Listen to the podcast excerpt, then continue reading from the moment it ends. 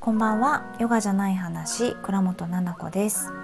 はい、えーと、このチャンネルはヨガ講師でカウンセラーの私が日常の中で感じたこと思うことをながら聞きに良いゆるい形でお届けしていこうと思います。そんなチャンネルでございます。はい。久しぶりのね収録になってしまいました。子供が春休みなのでなかなか時間が取れないんですよね。言い訳 してますけど。はい。ただね本当にね朝から、まあ、夕方ぐらいまでですかね。普段だったら小学校に行って帰ってきてって感じですが朝からまあ昼にかけて昼から夕方にかけて一日子供がこう家にいるというとご飯をね作る機会も本当にあの多いのかなと思ったら自分でもやっぱりご飯は食べてるわけだしお家で仕事してても。ただ量が増えてねしっかりこうお野菜とお肉とご飯ととかって考えてるのでお水は飲んでいるかなとか水分は取っているか。あとは何だろうなやるべきことをやっているのかとかっていうことも見たりするのでまあまあ本当に時間がなくてですねやっぱりお母さんって改めて時間ないんだなって思いました。普段あんまりお母さんっぽいことしないですけど子どもたちも割とこう、ね、2人とも小学生なので何でも習い事に例えば2人で行っちゃうとかねそういうのもあったりするので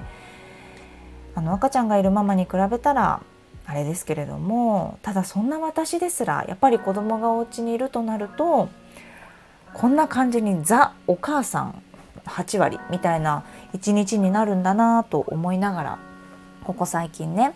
生活しているんですがはいえーと、今日はねさっきまで、あのー、オンラインサロンのメンバーの方と練習会をねしていたんですよ。あの2回目になるんですけど、うん、そのメンバーさんの中でオンラインレッスンマイクの聞こえはこうですよとかそういったことなんですけど光はこっちの方が綺麗ですよとかカメラの位置を一緒に変えているのを見てみたりとかそういうなんか本当に何気ないことですけどすごいね。貴重だよねこれって。参加した子たちみんなで言うぐらいこんな意見ってなかなか言ってくれないからちょっと声いつも大きいですよとか小さいですよとか。うんなんかすごく充実したね。あの時間を過ごせました。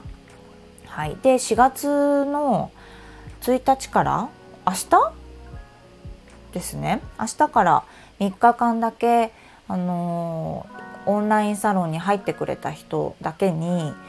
のインスタグラムのね添削というかインスタグラムを一緒に見ていって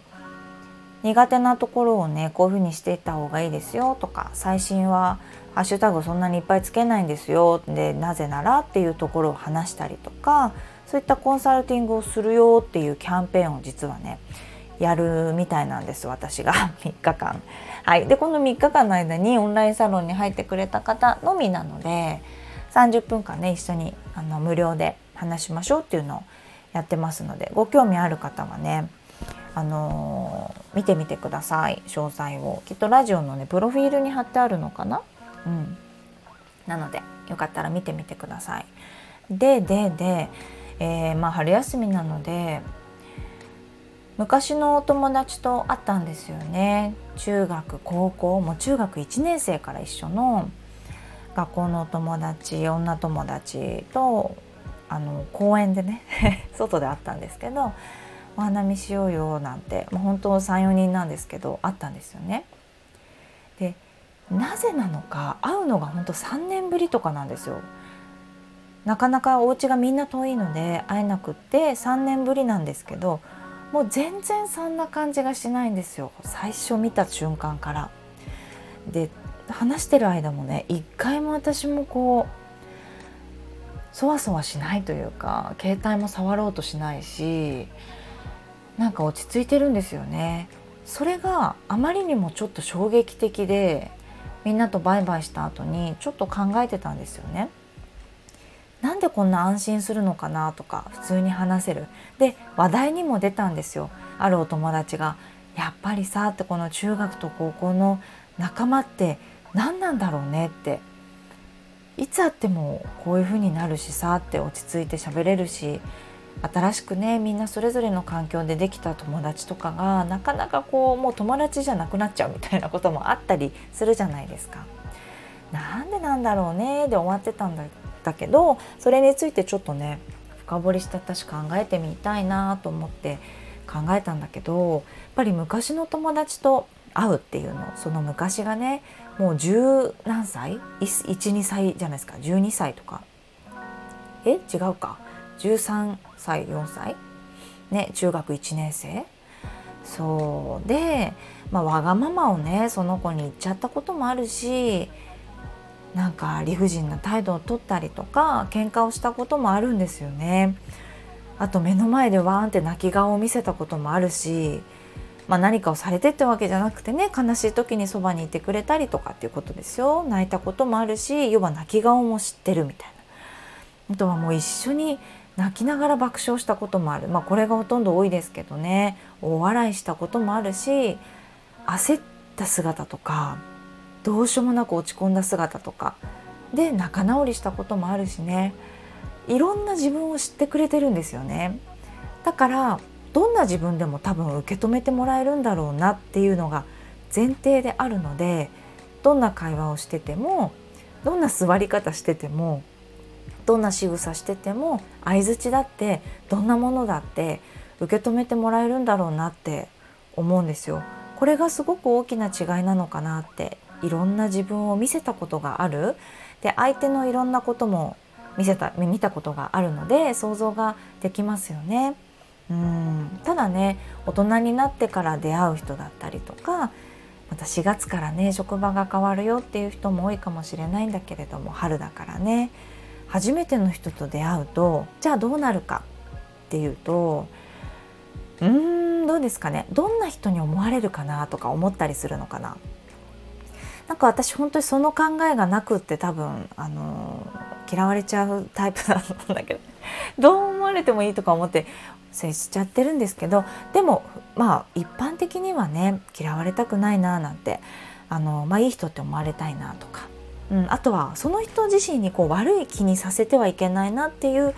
のはすごくあるかもしれないです。そんな探り、うん、例えば一個の自分の発言が自分が思ってたのと違う形で届いちゃうってことがあったりしませんか？えそんなつもりなかったんですけどみたいな。これって多分中学高校の子だともうそれやってるんですよね前に。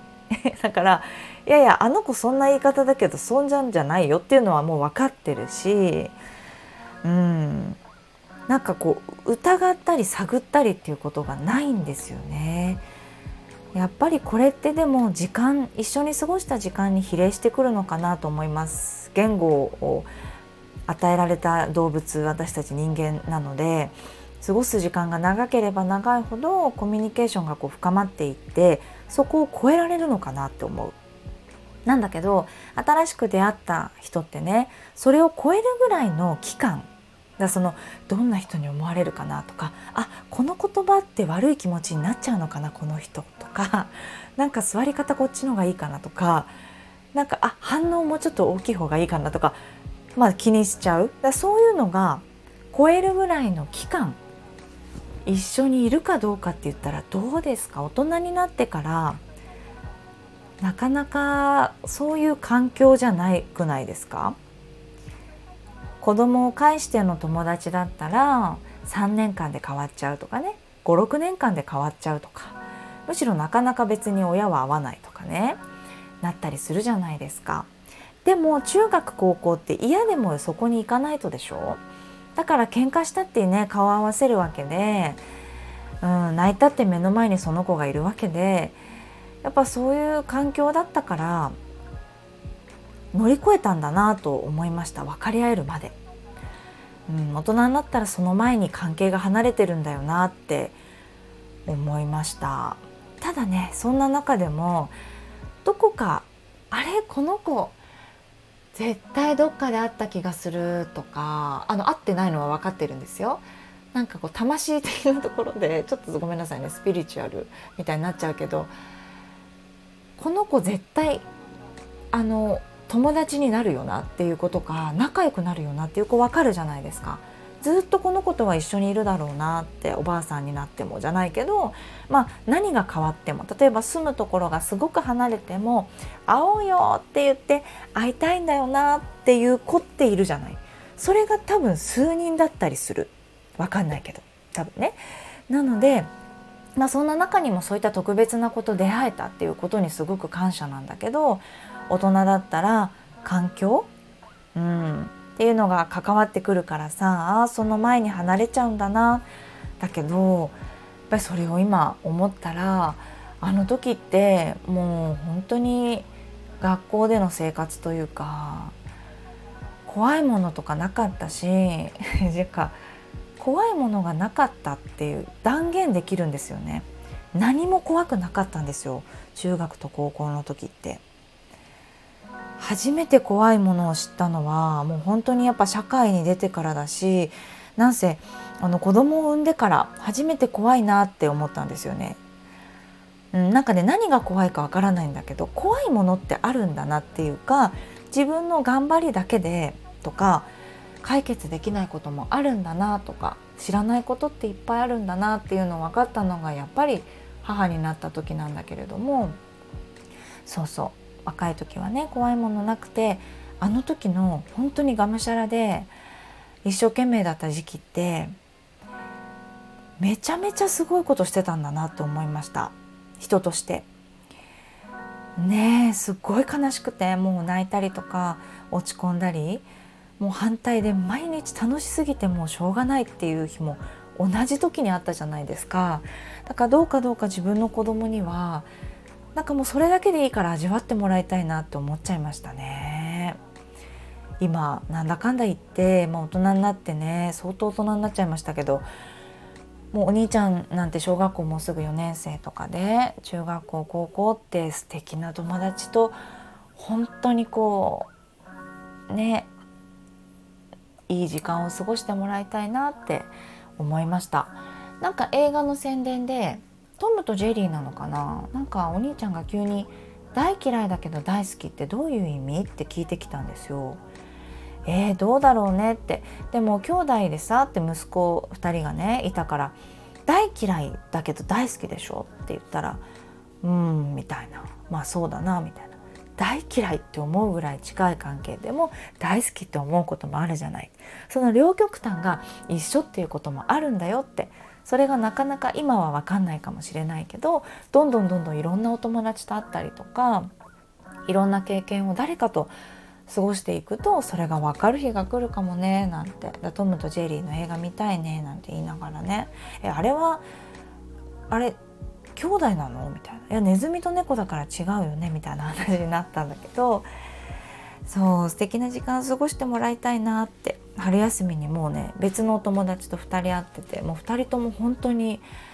あの激しい青春時代もう本当に激しすぎる青春時代を過ごしていた子たちだったので